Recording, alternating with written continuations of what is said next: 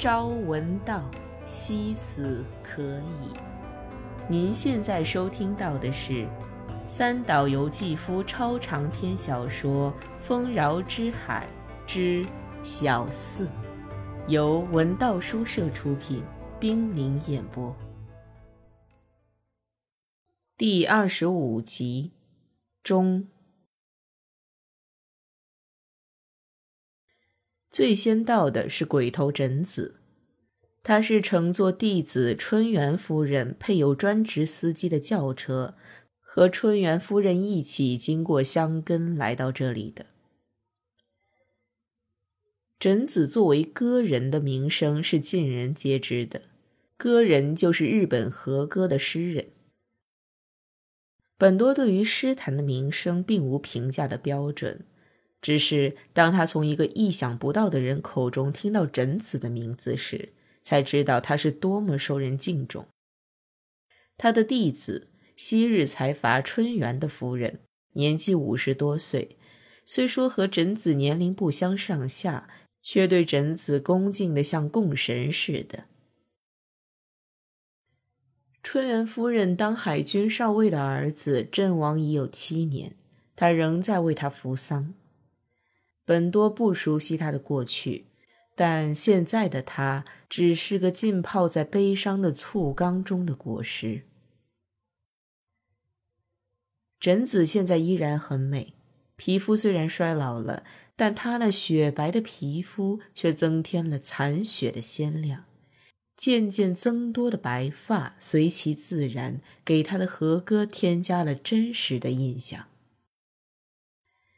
他自由的行动有点神秘莫测，他对用得着的人不忘送礼请客，对会说他坏话的人一律先用手段堵住他们的嘴。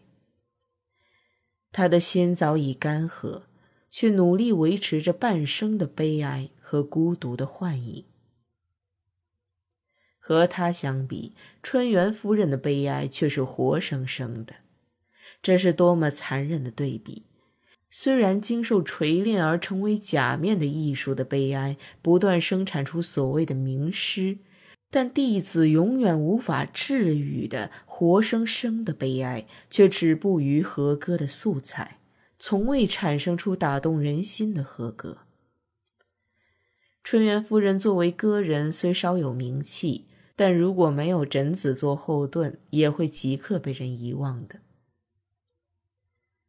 这位枕子总是从自己周围的新鲜的悲哀中汲取创作灵感，将不属于任何人的悲哀的元素抽取出来，加上自己的名字，这样未经加工的悲哀的素材和宝石雕刻大师携手并进，与年龄的增长同步。将掩饰脖颈衰老的、令人眼花缭乱的极品项链奉献于世人。过早的到达使贞子有些不知所措。谁知道司机开得这么快呀？他回头对春元夫人说道：“是啊，今天路上的车又特别少。先参观一下您的院子吧。”我就是为了这个来的，我只是随便看看，做几首和歌，您不用费心陪我们。贞子对本多说：“本多一定要给他们领路。”提着在凉亭喝的雪梨白葡萄酒和下酒菜进了院子。下午天气暖和了许多，朝着峡谷像漏斗一样倾斜下去的院子西边，有高耸的富士山为远景。山上笼罩着春天才有的棉花云，只露出了洁白的峰顶。本多边走边介绍着：“入夏之前，我打算在这个有耳香的平台前面修个游泳池。”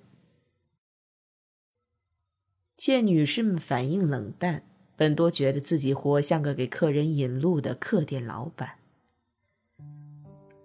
没有比接待艺术家一类的人物更让本多挠头的了。和枕子恢复交往是起始于昭和二十三年勋十五年忌日时的重逢。他们之间并没有和歌做媒介，而是律师和证人之间的事务性交往，可以说接近于同谋的感情，完全是由对勋的追思转变为个人交情的。彼此对这一点都是心照不宣。当歌人枕子带着弟子，正欲向早春的富士山直抒胸臆时，本多却为去留而犹豫，谈起了不合时宜的游泳池的话题。本多明白，虽不能说他们轻视他，但至少是把他看作可以放心的人。对他们来说，本多不是艺术圈里的人，也不是竞技场里的人。本多和平地猜想，贞子如果遇到打官司的朋友，一定会这样介绍他：本多先生是我们的朋友，不，他不作诗，但他是个通情达理的人，民事、刑事都精通。我可以替你去请他帮忙。不过，在不能明说的内心深处，本多害怕贞子。贞子可能也怕本多，或许维护自己的名誉是贞子和本多重修旧好的最大原因吧。至少本多了解贞子的本质，是到了紧要关头，他是什么弥天大谎都能编得天衣无缝的。除了这些之外，对他们来说，本多是个很和善、不惹麻烦的人。这两个人在离枝面前总要装模作样，只有到了本多面前，才变得自由的交谈。这两位已经徐娘半老的女人悲切的谈话，使肉感与过去融为一体，情景与记忆交织在一起，大自然也为之变形。他们就像执行警官给家具一一贴上封条似的，凡是见到美的事物。不即刻贴上抒情的封条，绝不罢休。似乎这是维护自身不遭受美的侵扰的唯一办法。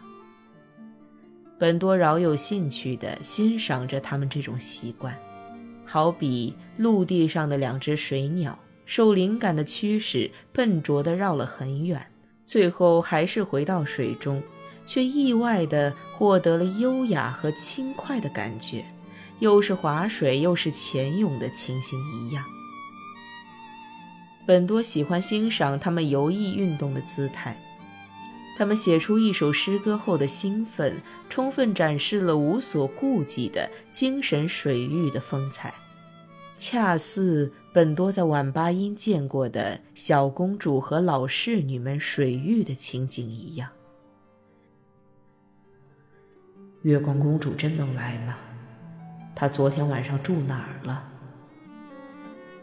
突然像插入句似的，在本多心里插进了不安的粗糙木片。您现在收听到的是《丰饶之海之小四》，由文道书社出品，冰凌演播。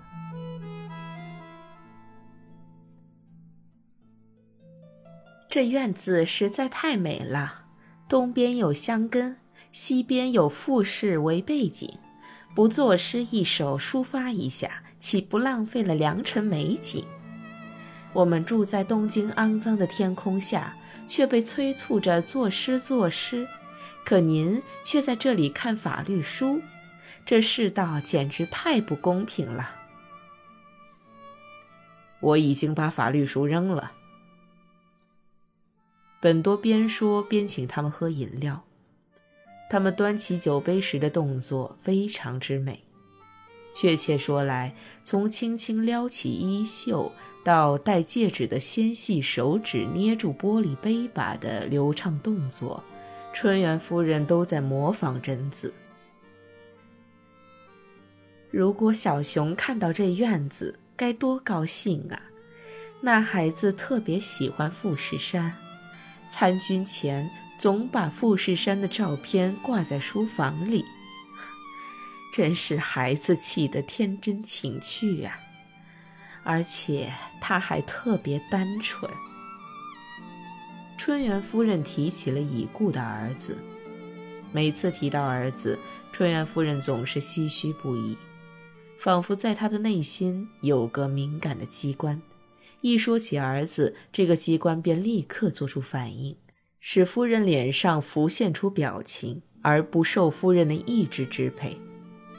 犹如人们总以毕恭毕敬的表情提到皇帝的名字一样，他转瞬即逝的唏嘘，一如小熊这个名字的签名。